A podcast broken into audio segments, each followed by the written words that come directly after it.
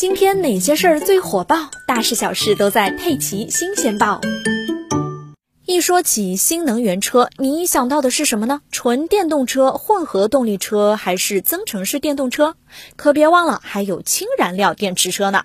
最近，长城汽车宣布将在年内推出全球首款 C 级氢燃料电池 SUV，引起了很多人的兴趣。而就在上周末，A 股新能源龙头隆基股份则对外宣布成立隆基氢能科技有限公司，由创始人总裁李振国亲自挂帅。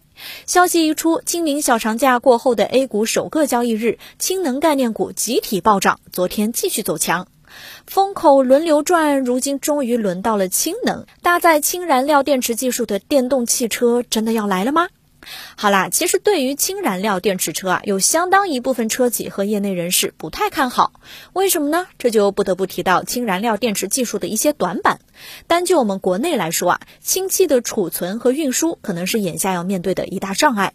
前者包括车上的储氢罐以及加氢站的储存设施，后者主要指从工厂到加氢站的运输过程。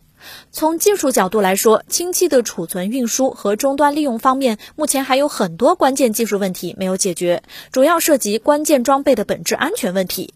国内也曾开展四型压缩天然气气瓶的研究与应用，但是由于当初设计制造以及检测技术不成熟，产品存在一定缺陷，导致了安全事故，到现在仍然被禁用呢。这些卡脖子的现实问题，在一定程度上就意味着成本无法降低。还有一个问题，眼下全国范围内加氢站的数量还是太少，这也影响了氢燃料电池车的普及。不过，进入二零二一年，被写进今年政府工作报告的碳中和、碳达峰，使得新能源在市场上受到新一轮追捧，氢能也被吹向了风口。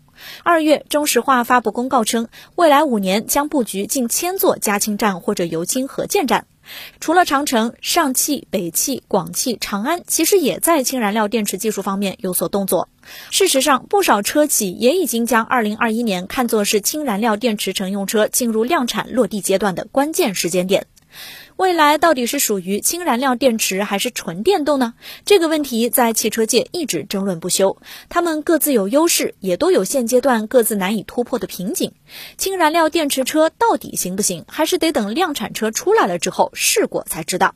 那么眼下就坐等第一辆 C 级氢燃料电池 SUV 的推出吧。